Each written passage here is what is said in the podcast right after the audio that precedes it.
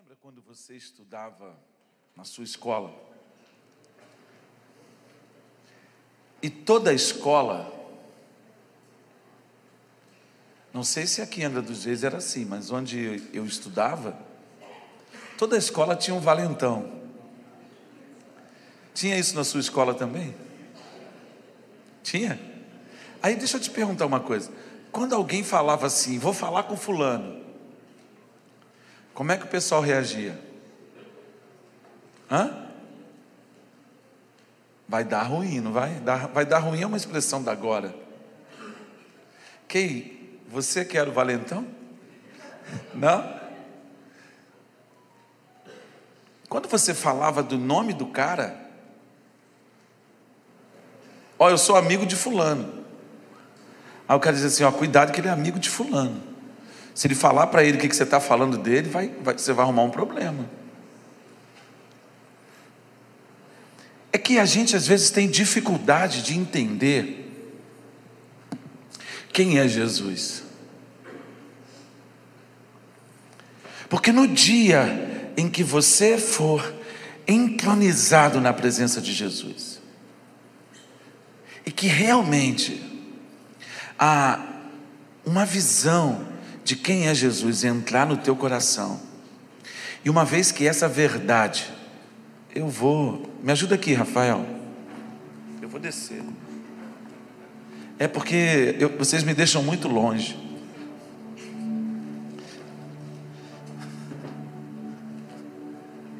Vem aqui para perto de mim, vem. Puxa a cadeira para cá, vem, vem para perto. Isso. É que ministrar com vocês aqui perto é muito diferente. Vem para cá. Isso. Hoje você está sendo intencional, vai sentar na cadeira e não no chão. Isso aí. Vem para cá.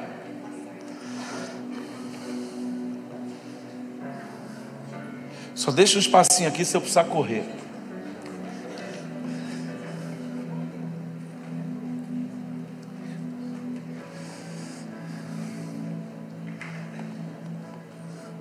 Você está tocando ao que está sentado no trono? É.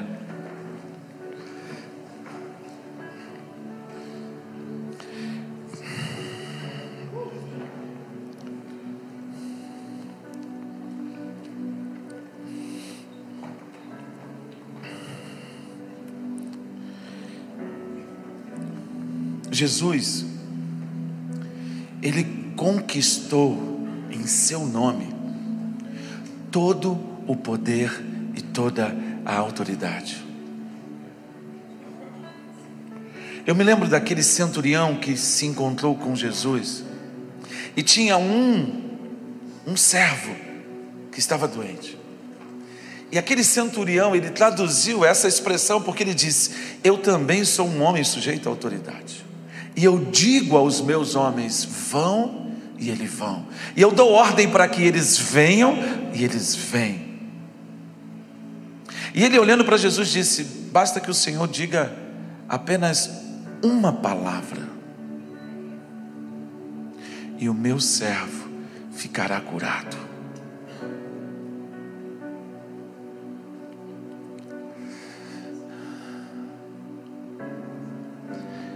Para exemplificar isso mais um pouquinho, quando Esther foi chamada por Mardoqueu para interceder pelos judeus, ela disse: Eu não me apresento na presença do rei por 30 dias. Há 30 dias que ele não me chama. E se eu me apresentar a ele sem que ele me chame, eu posso pagar com a minha vida. A gente não consegue entender esse nível de autoridade porque a gente tem uma visão de autoridade muito prostituída. Esther, juntamente com as suas servas, entraram num jejum por 30 dias, por três dias, desculpe. E ela disse: se o rei levantar o seu cetro, amém, se não, seja tudo conforme o Senhor desejar. E aí, quando Esther entra, aquele que é a autoridade, move o coração do rei, e o, coração, e o rei, quando Esther entra na porta, ele levanta o cetro. Sabe o que é cetro? É uma representação da autoridade do rei. Quando ele levantou o cetro, isso significava: pode entrar, porque eu estou dizendo que você é bem-vinda. Então, quando Deus diz, está dito. Nós precisamos entender essa realidade. Porque hoje, fala assim, hoje, nós estamos entrando numa nova etapa. E eu vou dizer logo para você que não está participando do jejum, irmão, tu está perdendo. E eu vou dizer, tu vai ficar para trás. Então decida hoje participar desse jejum.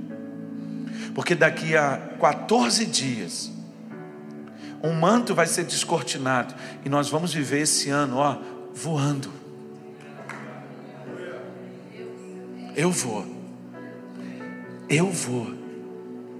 Porque eu sei que há uma janela de oportunidade, há uma dispensação que foi aberta e eu vou entrar nela.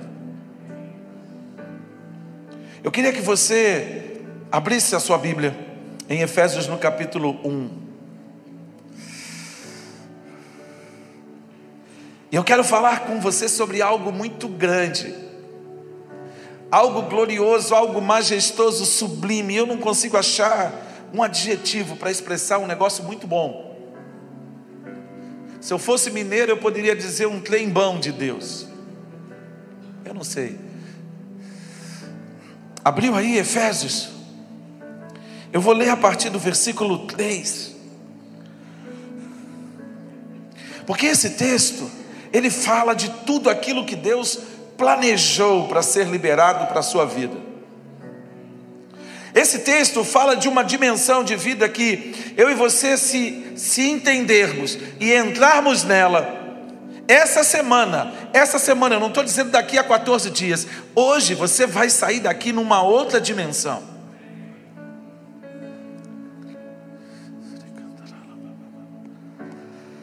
Bendito seja Deus e Pai do nosso Senhor Jesus Cristo, que nos abençoou com todas as bênçãos espirituais nas regiões celestiais em Cristo.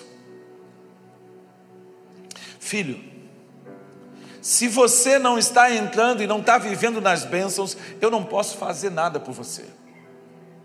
Mas essa palavra aqui é verdadeira e ele diz: Bendito seja Deus e o Pai do nosso Senhor Jesus Cristo que nos abençoou. E a palavra sempre, quando você vê no Novo Testamento uma conjugação verbal como essa, você pode ter certeza que esse verbo está no ariosto, ou seja, ele abençoou. Fala assim: Eu fui abençoado ontem, sou abençoado hoje e serei amanhã porque é impossível você não sê-lo. Sabe por que, que é impossível? Porque você está em Cristo. Aí você está, aí, olha só, não, não, não desliga o canal não, porque eu não estou falando de prosperidade. Eu estou falando de uma dimensão de vida. Eu estou falando de um lugar onde a presença de Deus transborda. Sabe o que significa a presença de Deus transbordar? Significa que o seu pote de arroz não esvazia.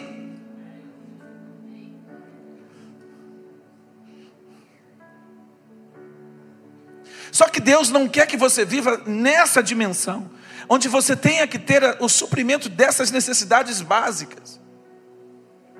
O Senhor tem o anseio de que você transborde em toda sorte de bênçãos, que você seja alguém que abençoe. Por quê? Porque Ele deu a você um ministério, Ele deu a você a capacidade de cuidar da dispensa dele. Paulo disse que nós somos dispenseiros dos mistérios de Deus.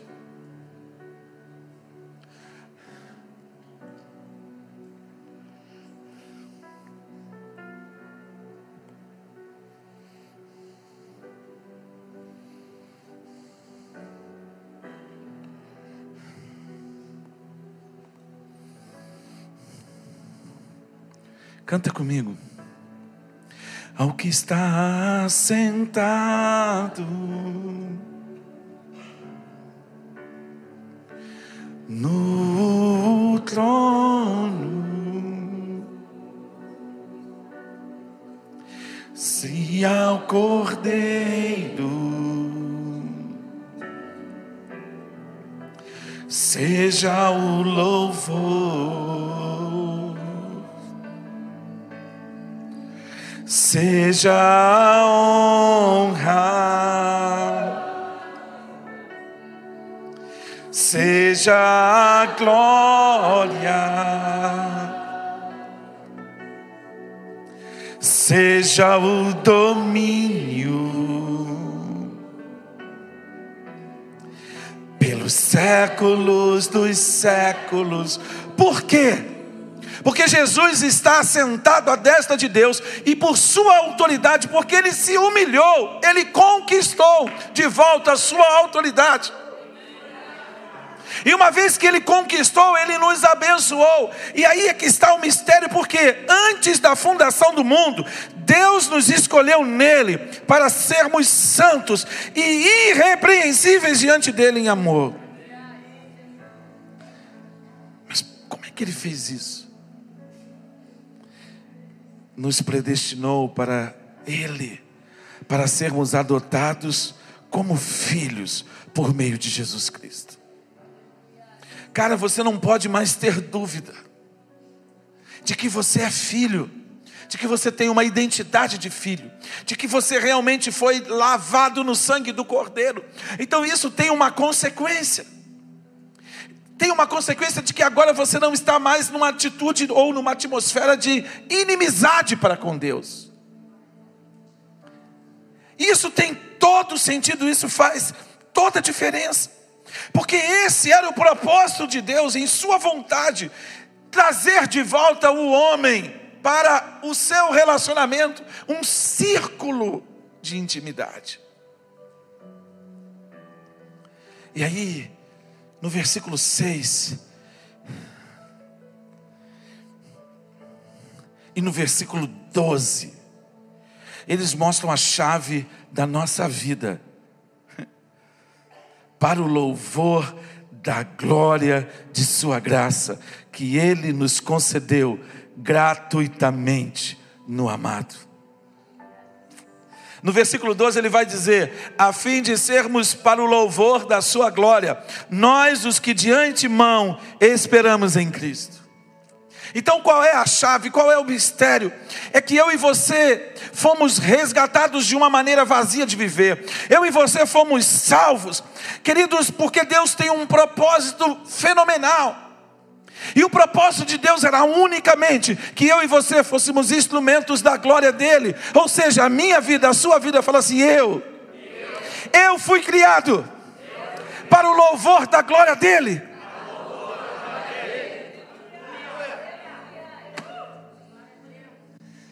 Você não está entendendo. Eu quero que você compreenda a dimensão. Olha só, o versículo 7 diz assim: Nele temos a redenção pelo sangue, a remissão dos pecados, segundo a riqueza da Sua graça, que Deus derramou abundantemente sobre nós em toda sabedoria e entendimento, e Ele nos revelou o mistério da Sua vontade, segundo o seu propósito que Ele apresentou em Cristo de fazer convergir nele, na dispensação da plenitude dos tempos, todas as coisas, tanto as do céu como as da terra. Em Cristo fomos também feitos heranças, herança, predestinados segundo o propósito daquele que faz todas as coisas conforme o conselho de sua vontade a fim de sermos para o louvor da Sua glória, nós, os que de antemão esperamos em Cristo, nele também, vocês, depois que ouviram a palavra da verdade, ouviram a palavra da verdade, o evangelho da salvação, tendo nele também crido, receberam o selo do Espírito Santo da promessa. O Espírito é o penhor da nossa herança, até o resgate da sua propriedade, em louvor da sua glória.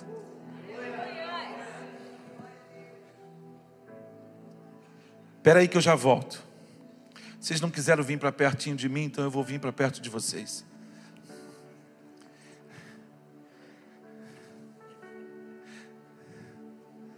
Preste atenção. Olha só. O homem vivia num relacionamento de comunhão com Deus. Aqui, ó. Ele estava aqui, nesse nível de relacionamento. Mas ele escolheu sair desse nível para esse nível de distância. Imagine que isso aqui seja o jardim onde o homem tinha comunhão com Deus. Sacou?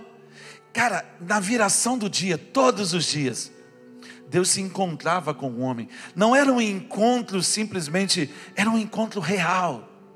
Não era uma oração para que alguém ouça, não. O homem e Deus se encontravam num relacionamento pleno em que eles conversavam, porque não havia pecado. Fala assim: não havia separação. E aí o homem escolheu pecar deliberadamente, ouvindo o que Deus, o, o que Deus disse. Aí você começa a entender por que, que o mundo está do jeito que está. Essa semana no devocional eu, eu, eu coloquei uma frase, eu não sei nem, nem sei se eu coloquei mesmo. Eu acho que eu coloquei, é que eu li tanta coisa, eu fiz tanta coisa que eu não sei ao certo. Mas eu coloquei assim: se os homens começarem a tomar decisões morais corretas, o mundo muda. Sabe por que, que essa frase nasceu? Ela nasceu porque na África, no, no Quênia, eles estavam com um problema sério de AIDS. E aí um pastor disse para um outro líder cristão, disse: "O nosso problema não é a AIDS, o nosso problema são os homens". Aí você vai falar assim: "Mas por quê?" Ele disse: "Porque os homens, eles estão sendo levados para trabalhar longe de casa. E estando longe de casa, eles se deitam com as prostitutas e voltam e contaminam toda uma vila." Me traga a ferramenta para ensinar esses homens a serem verdadeiramente homens, que nós vamos mudar a história do nosso país. Você entende quando você toma uma decisão moralmente errada, você traz uma consequência geracional? Fala assim: o pecado muitas vezes gera consequências geracionais. E aí você vai entender que todos nós estamos pagando essa separação, porque Adão pecou, e a semelhança do pecado de Adão, nós também pecamos. E aí o que, que aconteceu? Diz Paulo à igreja de Roma, porque todos pecaram. E o que, que aconteceu? Olha só, o pecado gera dimensão, não glória. Quanto tempo depois que você peca deliberadamente, leva para você conseguir fazer uma oração. Um dia, quanto tempo o Espírito Santo tem que trabalhar para trazer você de volta para a presença? Dois dias. Dependendo do pecado do que você viveu, filho, você leva semanas longe da presença de Deus. Sabe o que, que acontece quando você está semanas longe da presença de Deus? Você está na dimensão não glória, porque o homem pecou, então ele foi destituído da glória. Aí para para pensar, olha o que, que aconteceu. Deus toma uma decisão em Gênesis 3, ele expulsa o homem do jardim. Fala assim, fora do jardim. Fala assim, fora da presença. O que, que aconteceu com o homem? Perdeu a glória.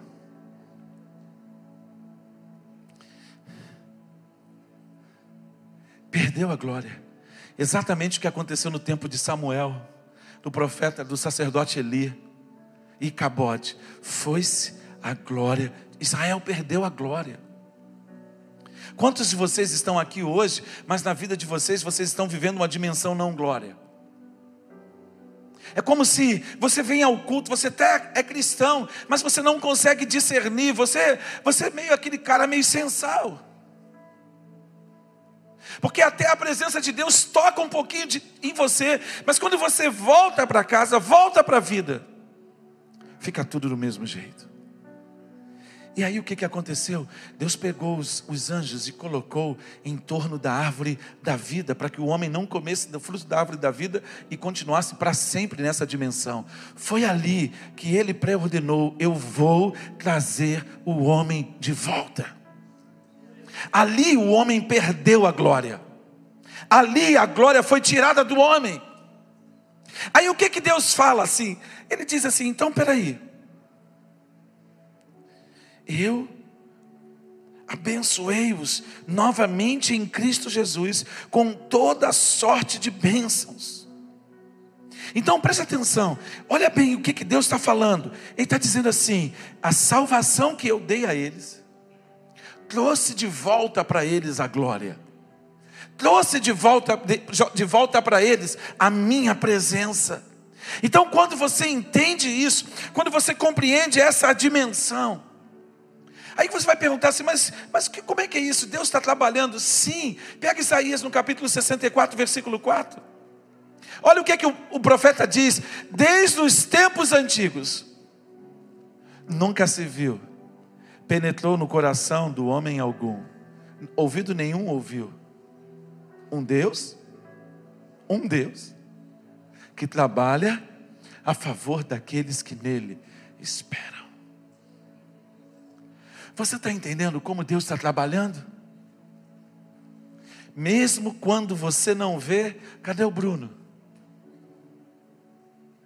Ô Bruno, cadê você? Não estou te vendo.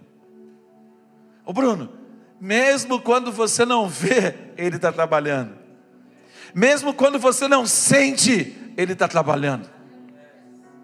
E aí, quando você entende isso, você compreende por que, que você está aqui. Você entende como a salvação chegou à sua casa. Por quê? Porque Deus nos escolheu para estarmos nele. E o que, que significa esse escolher? Significa que Ele nos chamou, Ele, Ele nos abençoou, Ele liberou para nós algo tão profundo. Olha o que, que Efésios no capítulo 2, versículo 8 diz: Porque pela graça sois salvos, isso não vem de vós, é dom de Deus, não vem das obras, para que ninguém se glorie. Então a salvação, aquilo que Deus operou, não conta com a nossa, a nossa obra, não conta com a nossa mão, tudo começou nele, tudo veio a partir dele, por quê? Porque ele começou a trabalhar para nos trazer de volta. Fala assim: Deus quer me levar de volta para casa. E aí você precisa entender que o pecado rouba de você a glória dele um simples manear de cabeça, uma simples virada de cabeça, um simples olhar rouba de você a presença. Deixa você longe por muito tempo. Talvez deixe você longe pelo resto da vida. Talvez você esteja pagando o preço de coisas que você ainda não confessou diante de Deus. Talvez você esteja sofrendo a consequência de adultério que você praticou, mas você não confessou diante de Deus. E aí Satanás está sempre te, te cutucando, Satanás está sempre te apertando. Coisas que estão na sua vida e que não foram tiradas. E você, como filho, você não pode carregar essa, essa, esse, esse fardo na sua identidade. Você não pode continuar trazendo essa marca, você precisa ir para a cruz. Você precisa, por quê? Porque Ele tem um chamado para você. E qual é o chamado dele? O que, que a gente começa a mergulhar nessa, nessa semana? O que, que a gente começa a delinear?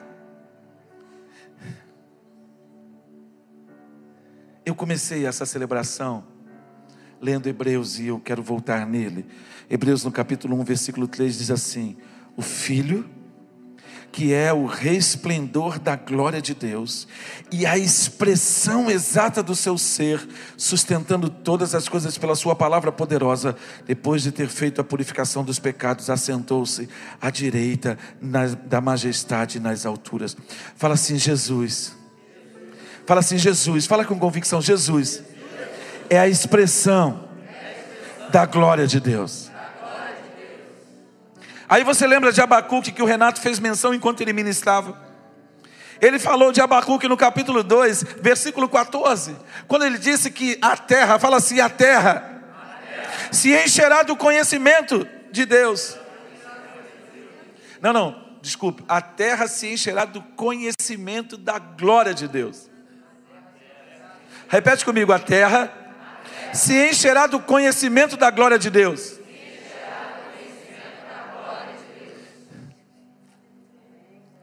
Sabe o que é a glória de Deus? A salvação. A salvação é a expressão da glória de Deus. Então, quando você foi salvo, você foi comprado. Fala assim: Eu fui comprado. Fala assim: Eu fui comprado. Fala de novo: Eu fui comprado. O que, que isso significa? Não, que eu perdi. Fala assim: eu perdi. Já foi assaltado alguma vez? Não estou falando de furto, estou falando de assalto. O cara botar um revólver para você e dizer assim: me dá aí o seu relógio, me dá o seu celular, me dá o seu carro, me dá o que, que você. Me dá, me dá, é meu agora. É isso que é perder.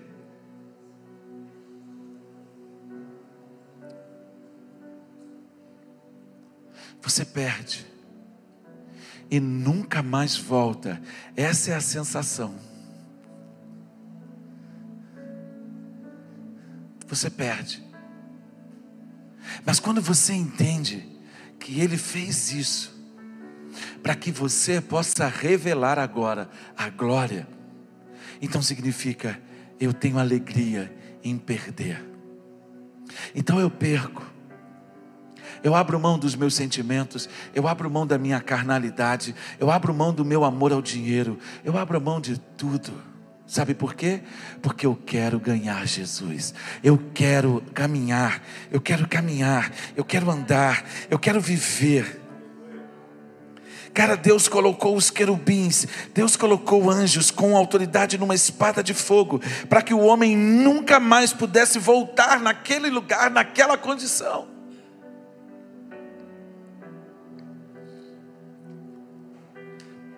Mas há uma boa notícia.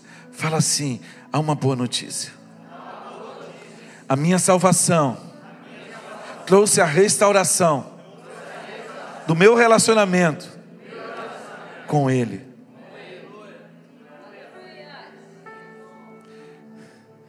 João, quando diz no versículo 14 do capítulo 1, ele diz assim: O Verbo se fez carne e habitou entre nós, e vimos a sua glória como a glória do unigênito do Pai. Então, peraí, Deus está dizendo que nós estávamos nas trevas, agora nós estamos na luz. E aí você entende qual é o esquema do maligno, o esquema do maligno, o esquema do mundo, o esquema de toda essa realidade que nos envolve, é que você não manifeste essa salvação, é que você não brilhe. Então, se você foi um cara que foi ferido, em casa, você foi normalmente, normalmente, quando você tem homens fracos, é porque eles foram liderados numa casa disfuncional. Olha só, a casa disfuncional acontece quando muitas vezes você tem um pai que é um, é um cara autoritário, e, e, pela sua posição de autoridade, ele gera ferida, ele provoca, ele traz um transtorno na vida. E aí o que, que acontece? Aquele filho muitas vezes não quer se aproximar do pai. O que, que ele faz? Se aproxima da mãe. E aí o que, que acontece? Aquela mãe. O que, que ela faz? O que, que toda boa mãe faz? Fala assim: toda mãe abençoada faz. Por quê? Porque ela nasceu para isso. A mãe nasceu para cuidar, para proteger. Aí ela fala assim: Vem cá, filhinho. cara desse tamanho, ela faz assim: Vem aqui, filhinho. Hã? Ainda é de bebezinho? A senhora chama isso aqui de bebezinho? Ela consegue te botar no colo? Mas toda mãe tem essa tendência natural de pegar o filho e trazer para o colo. Não é assim? Aquele filho que. Deixa eu ficar quieto. Ele corre para a barra da saia da mãe. Ele, ele, quando ele, o pai vê chegando ele em casa, ele fala assim: Vou até sair daqui porque ele vai me pedir dinheiro. Aí ele vai e pede dinheiro para, ó, oh, não fala para o teu pai que eu te ajudei, não, hein? Essas coisas não acontecem aqui, não, né? O que, que, que, que isso gera? Um homem que não toma posição. Por quê? Porque ele, ele vive ligado com a mãe. Aí você vai dizer assim, mas pastor, o que, que você está falando? É porque nós fomos criados por Deus para sermos criados na barra da calça, não na barra da saia. E nós somos uma, uma, uma, sociedade latina. E os latinos são, em toda a maioria, criados na barra da saia. E isso gera um problema de disfunção. Por quê? Porque se você vive nesse ambiente, o que, que vai acontecer? Essa mulher forte vai criar um filho muitas vezes fraco. E às vezes esse filho vai e casa com uma mulher forte, e aí cria uma ferida geracional, porque os filhos desse casamento também serão disfuncionais. E por serem disfuncionais, eles, eles vivem uma deficiência. Por isso que Jesus entra na nossa vida. Fala assim: quando Jesus entra, quando Jesus entra, a cura tem que chegar. Então você tem que mudar a sua forma de pensar pela palavra. Fala assim: eu, eu não tenho que pensar diferente, porque o pastor diz. Não, você precisa pensar diferente, porque a palavra ensina de uma forma diferente. E aí você começa a botar em ordem. E aí o que, que começa a acontecer? Você começa a caminhar, andando segundo a palavra. E quando você anda segundo a palavra, essa palavra se cumpre. A palavra de bendito seja Deus e Pai do nosso Senhor Jesus, que nos abençoou com todas as bênçãos espirituais. Quando você anda em conformidade com a palavra, meu Deus, o negócio está tão tenso que eu estou com cãibra no dedo.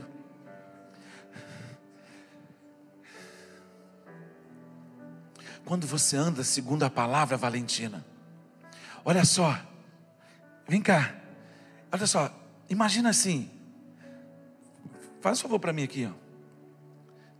Isso, não, isso. Aí senta e vira a cadeira. Quando eu passar, você vem atrás de mim. Tá bom? Combinado? Isso, ó, vem, vem, vem, ó.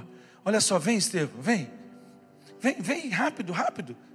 Você entendeu? Olha o que, que acontece quando você anda segundo a palavra. Sabe o que, que, que, que esses caras representam? As bênçãos. As bênçãos te perseguem. As bênçãos te perseguem, Miriam. Mas aí a gente não entende, porque a gente não anda segundo a palavra. A gente fala da palavra, mas a gente não consegue entender. Eu olhei para a senhora, lembrei aqui. Ela foi assaltada, essa senhora aqui, um dia, lá atrás no Rio de Janeiro. O cara falou: Me dá o seu relógio, eu não dou. Ela me dá o seu relógio, ela falou: não dou. Então eu vou te dar um tiro, então me dá o tiro. Se você for maior do que o meu Deus, você pode me dar o tiro. Aí ele botou o revólver na barriga dela e fez tac. Aí o outro virou para ele: larga essa velha que ela é maluca. A senhora é maluca? Não. Por Jesus, né? Tu tem coragem de fazer isso?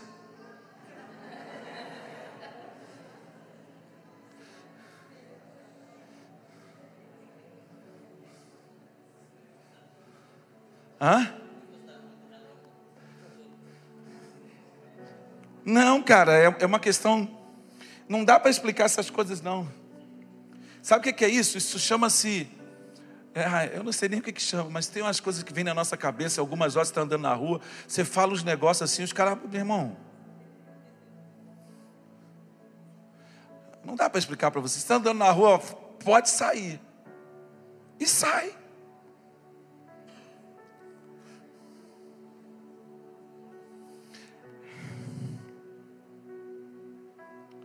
Segundo aos Coríntios no capítulo 4, versículo 6 diz assim: Porque Deus que disse: das trevas resplandeça a luz. Ele mesmo resplandeceu em nosso coração para iluminação do conhecimento da glória de Deus na face de Jesus Cristo. Então, o que que é viver para o louvor da sua glória?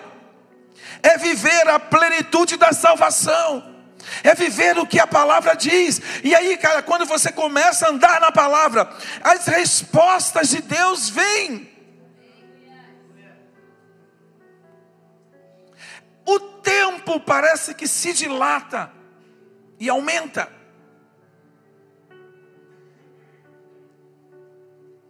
Então você começa a andar numa dimensão em que o Espírito Santo, ele te diz o que, que você vai fazer.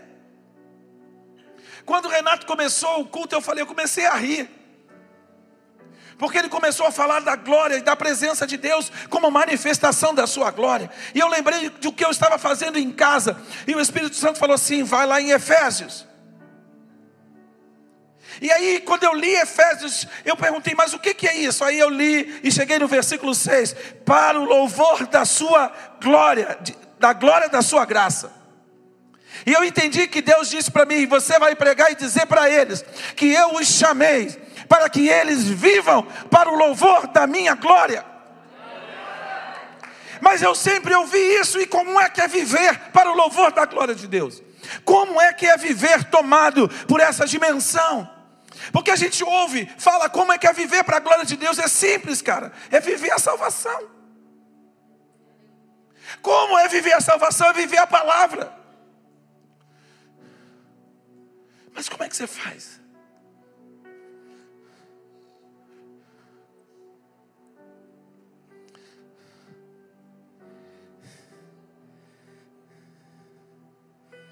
Você começa a caminhar com Deus.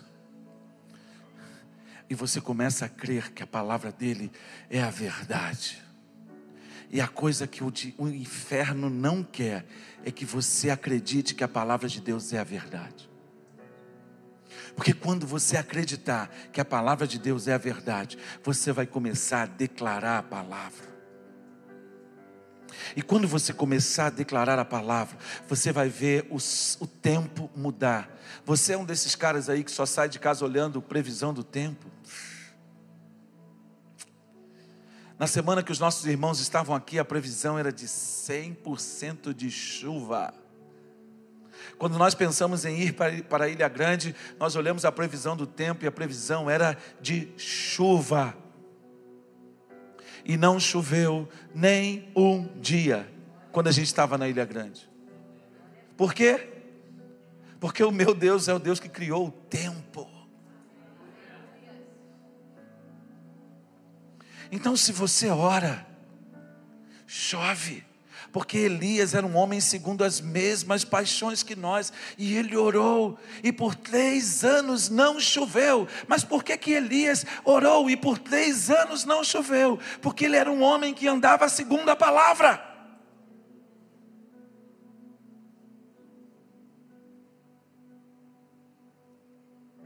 Então o que, que você quer fazer? Você precisa olhar para cada um desse, desses pontos desse texto se eu te mostrar aqui o meu, o meu texto bíblico no aplicativo, ele está tá, tá todo sublinhado, cada um numa cor. Porque são pontos diferentes para sermos adotados como filhos por meio de Jesus Cristo. Ou seja, nós já resolvemos esse problema. Essa identidade de que você foi adotado já foi resolvida. Por quê? Porque você é filho pela adoção em Cristo Jesus. Mas filho adotado tem o mesmo direito de filho legítimo. Nós não somos legítimos porque nós fomos enxertados na videira. Nós não éramos um ramo original da videira. Mas ele pegou a gente e colocou lá. E quando ele colocou a gente na videira, nós nos tornamos filhos, com direito de filho, com herança de filho e com promessa de filho. Então está na hora de você começar a andar como filho, por quê? Porque a criação aguarda com ardente expectativa que você seja levantado dessa cadeira. Que você seja levantado e comece a andar como filho. E aí o que vai acontecer quando você começar a andar como filho? Você vai ter que fazer as coisas que o seu pai faz. E o que é fazer as coisas que o seu pai faz? É fazer as mesmas obras. Hum.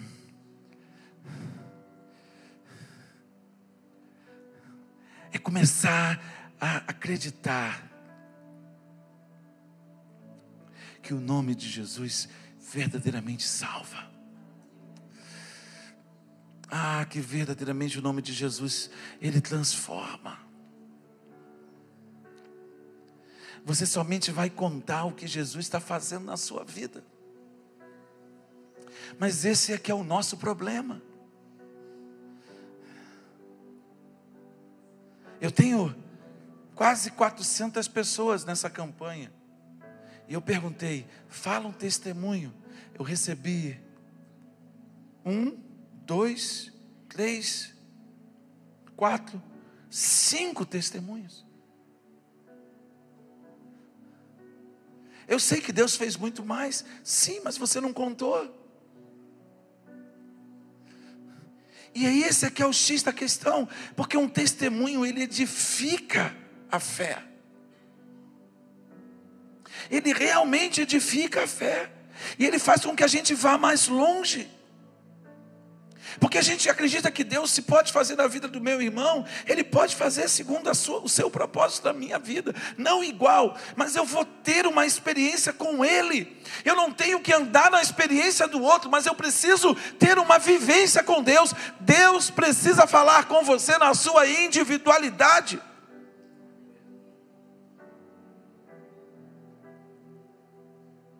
Quando nós oramos pela irmã Valentina, você tinha ideia de que a vida dela podia complicar? Você orou por ela para ela fazer cirurgia, aí você orou tipo assim: Senhor, vai dar tudo certo. Eu não orei assim. Sabia, Valentina? Porque eu sabia que podia dar tudo errado. Porque a palavra de Deus diz: No mundo tereis aflições. Ela passou por uma profunda aflição. Ela praticamente foi e voltou.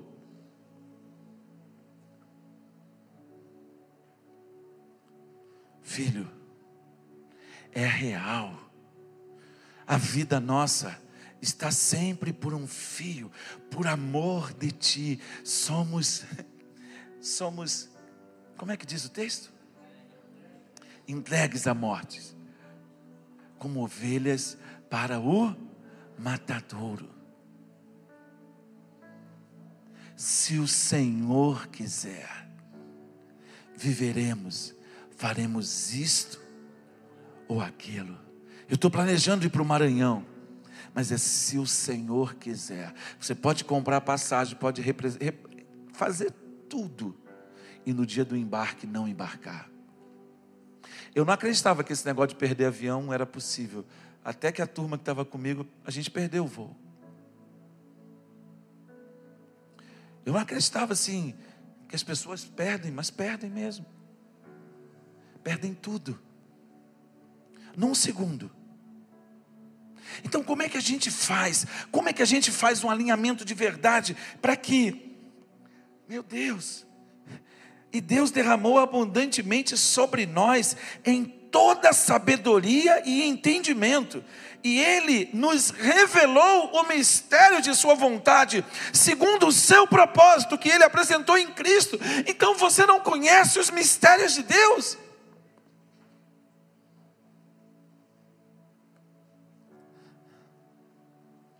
Você não conhece.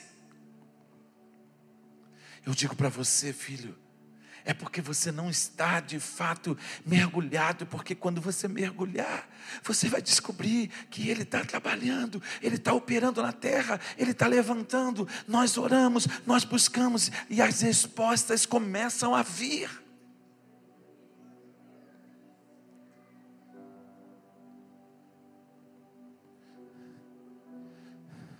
Por quê? Porque Ele tem toda a a autoridade.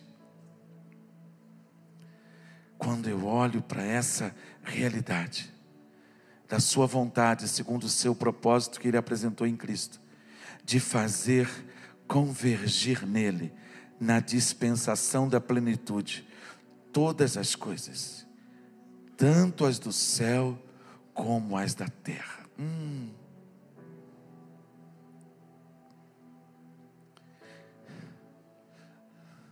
Quem tem um negócio aqui?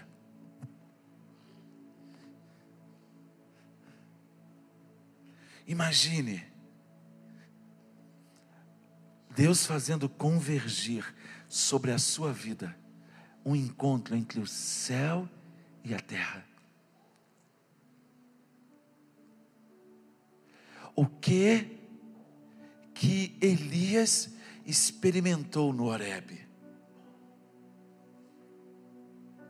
O que que Elias experimentou no Horebe? No Carmelo, desculpe. que que Elias? Eu estou falando, repetir duas vezes o Horebe. E eu estou pensando, Elias, Elias foi para o Horebe. Não vai pegar o vídeo lá e fazer meme, não, hein? É.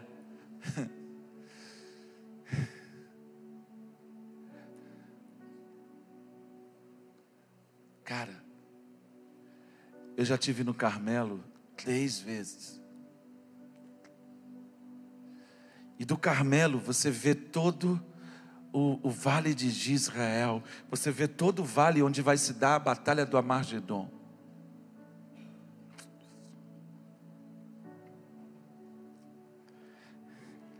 Elias viu um ponto de convergência entre o céu e a terra.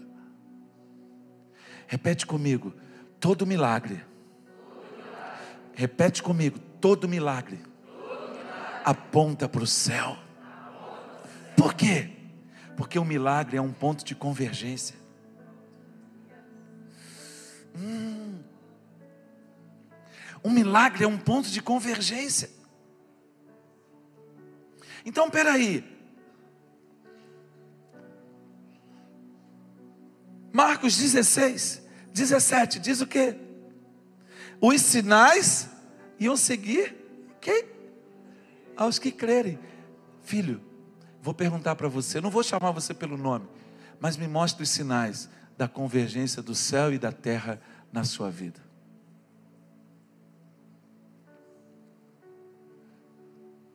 Me mostre os pontos de convergência em que a sua vida é verdadeiramente obra de Deus.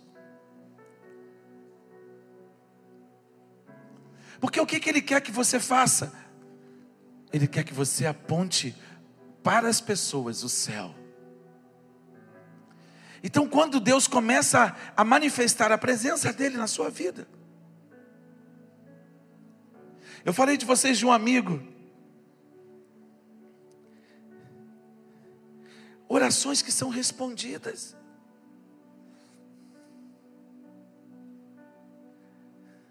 E ele ele estava em casa dormindo.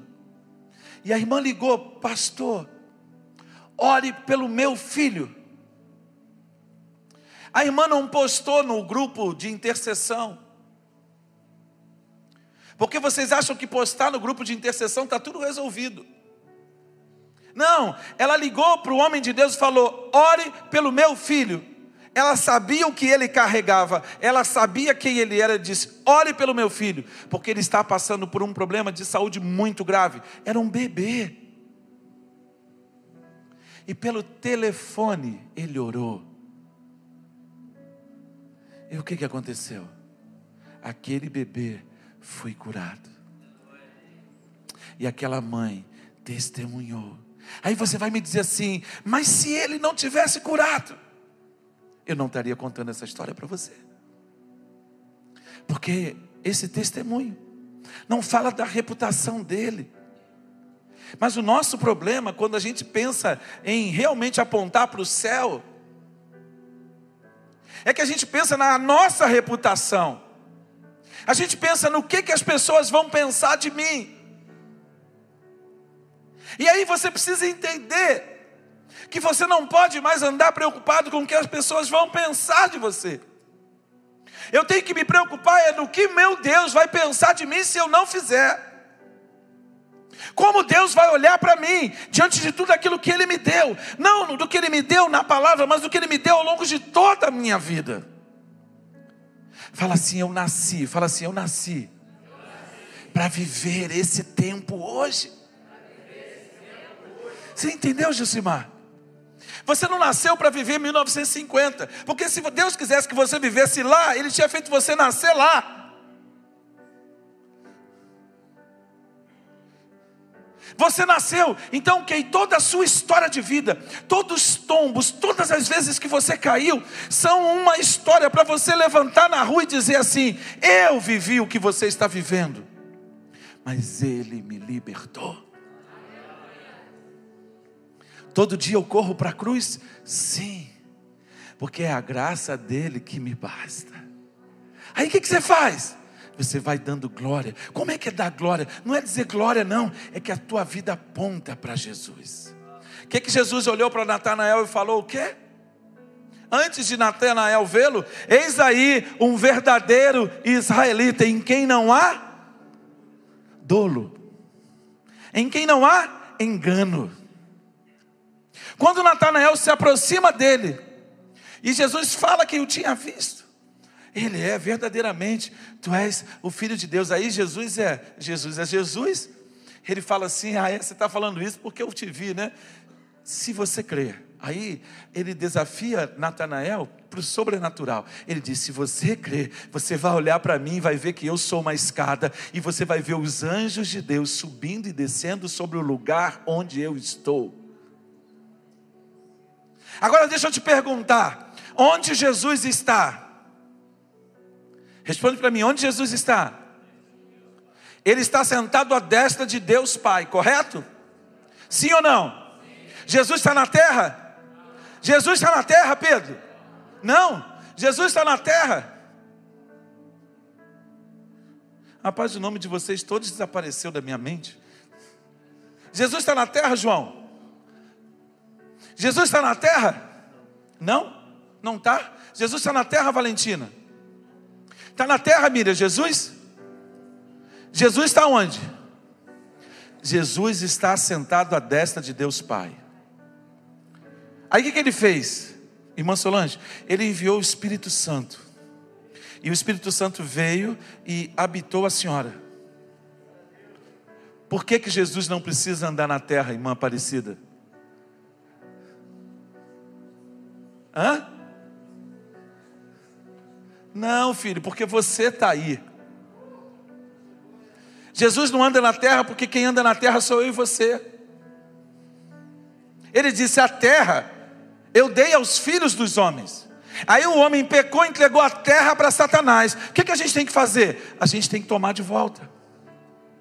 Pelo direito de criação e direito de redenção. Então, quando você se, se posiciona, Pietro, você toma a posição no reino, você começa a se, se tornar um conquistador. Um conquistador de quê? Um conquistador de quê, Rafael? De vidas. De vidas, cara, de vidas. Você precisa ser uma pessoa apaixonada por pessoas. Aí você vai dizer assim, mas como ser apaixonado por pessoas? Cara, o Senhor vai começar a fazer uma revolução na sua vida, e Ele vai ativar coisas na sua vida. Por quê? Porque Ele chamou você. Fala assim: Ele me chamou para revelar a glória dEle. Fala assim: a glória de Deus habita em mim.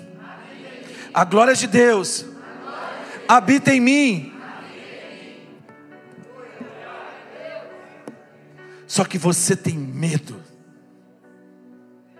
Você tem medo de verdade do que as pessoas vão pensar de você. A igreja brasileira ela está muito preocupada em ser aceita pelo, pelo mundo, quando nós devemos estar comprometidos em manifestar o reino. Quando você manifestar o reino, vai começar ou continuar ou vai aprofundar a perseguição. Por quê? Porque o mundo se posiciona contra os valores do reino de Deus.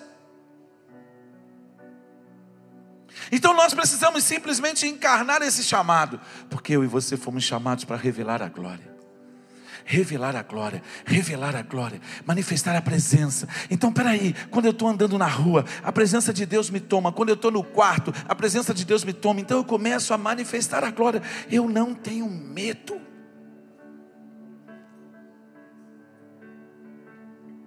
Você começa a pedir a Deus e Ele te dá a palavra a respeito das pessoas que estão no seu entorno, e você vai manifestando com poder com poder. A manifestação da presença de Deus não pode mais se constituir em pregação de palavra, mas em manifestação do poder.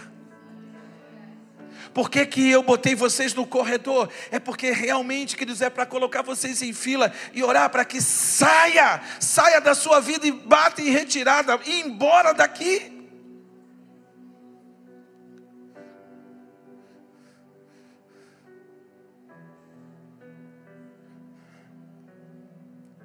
Eu só orei por aquilo que o Espírito Santo me deu discernimento para orar. Tem mais coisa para resolver, vai para o quarto. Porque Ele vai resolver.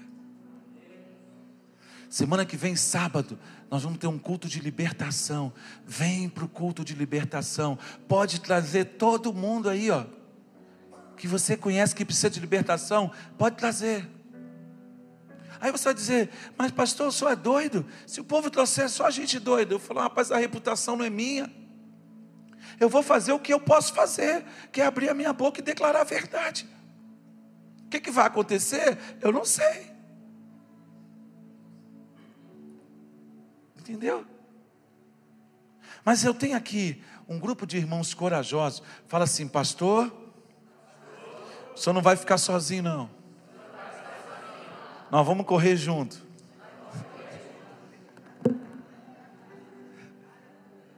Ah, você é, é sete purinho, rapaz. Chega sábado, você não vem. Sabe por quê? Porque você tem medo. Tem medo mesmo. Ah, eu não vou me expor, não. Eu não vou me expor.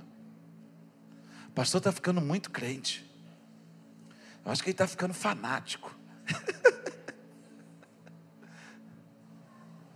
ah, irmão, você tem que tem que ficar louco por Jesus. Porque ele gera no seu espírito uma convicção. As pessoas olham para você e vai dizer que vai dar errado. Aí você olha para Jesus, Senhor, eu não sei como, mas o Senhor vai brotar gente nesse lugar. Porque tem um povo que está com fome dele, tem gente que está desesperada, tem gente que não aguenta mais, não sabe mais o que fazer.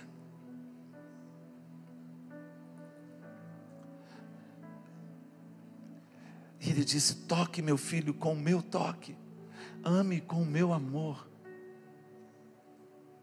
Busque, busque. E toque a vida das pessoas. Ore por elas. Ministre sobre elas. Porque eu vou manifestar a minha presença. Mas você tem que crer, filho. Essa semana nós estamos entrando numa nova etapa. Qual é a nova etapa? Sete dias para estudar sobre o seu chamado. Por isso que eu quis pregar hoje sobre a glória de Deus, porque é o início daquilo que Deus vai fazer essa semana. Eu estou muito entusiasmado com tudo aquilo que Deus vai gerar, porque Ele vai fazer. Eu não tenho retorno quase nenhum do que eu tenho escrito mas eu continuo escrevendo. O único um retorno bom que eu tive foi que minha esposa disse que uma devocional que eu escrevi estava boa.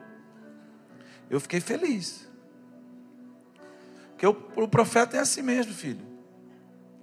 Ela fala, ela fala assim, eu pergunto, e aí, como é que tá? Ela diz assim, tá bom. Eu falei, tá ruim. Se ela disser que tá bom, é porque tá na média. Se tá na média, tá ruim.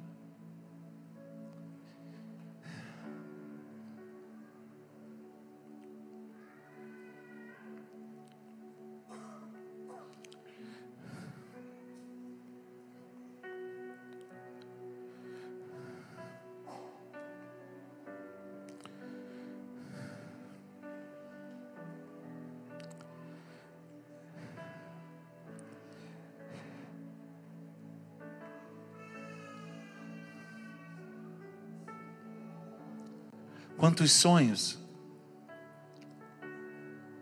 Quantas pessoas incríveis estão aqui, estão vendo pela TV, estão assistindo pela internet. Quantas pessoas incríveis com a vida destruída, com a vida roubada.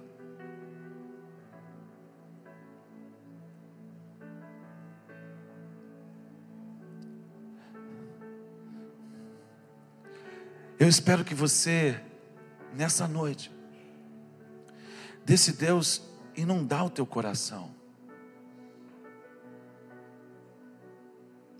Ontem eu estava no culto fúnebre do irmão,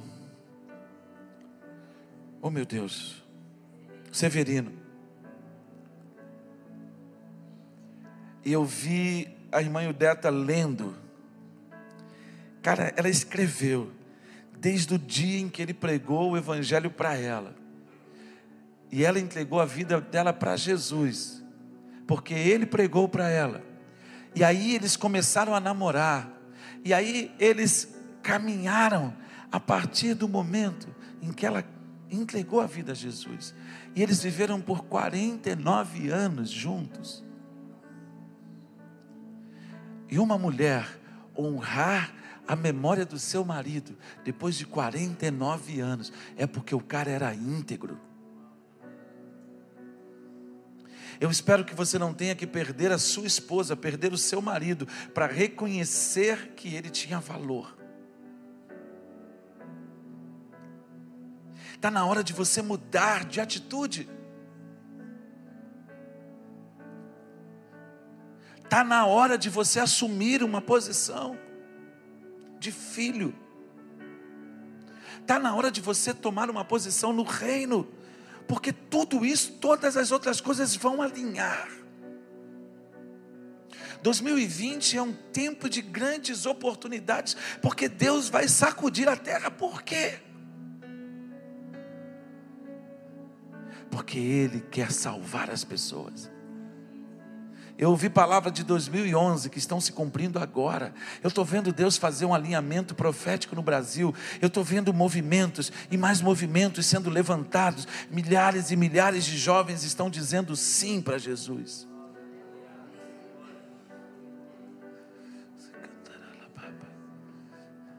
Com total desprendimento. Eu não vou falar mais. Eu não vou falar mais. Eu só quero orar por você. Senhor, há pessoas aqui, Deus, que hoje, hoje, precisam tomar uma posição agora com relação à tua glória. Alguns já te conhecem, outros ainda não te conhecem, eu não sei, Deus. Se há alguma pessoa aqui que o Senhor precisa dar para ele essa salvação, dá, Deus, toca no coração dele. Mas há aqui homens e mulheres que precisam de um alinhamento, Deus, e são aqueles que nunca alinham. Deus, fala com eles nessa noite. Quebra todos os modelos, todos os paradigmas, todos os muros. E faz diferença na vida deles faz diferença. Faz com que eles amem a tua presença, que eles anseiem por participar do teu memorial. Que quando eles souberem que tem o memorial da ceia do Senhor, eles vão sair de onde estiverem. Porque a palavra é até que todos cheguemos à unidade da fé. A plenitude da revelação de Cristo. Arde os nossos corações, Deus. Traz cura e é só o teu espírito que traz esse discernimento. E a minha voz, ela se torna até chata. Mas é o teu espírito que nos convence do pecado, da justiça e do juízo de Deus.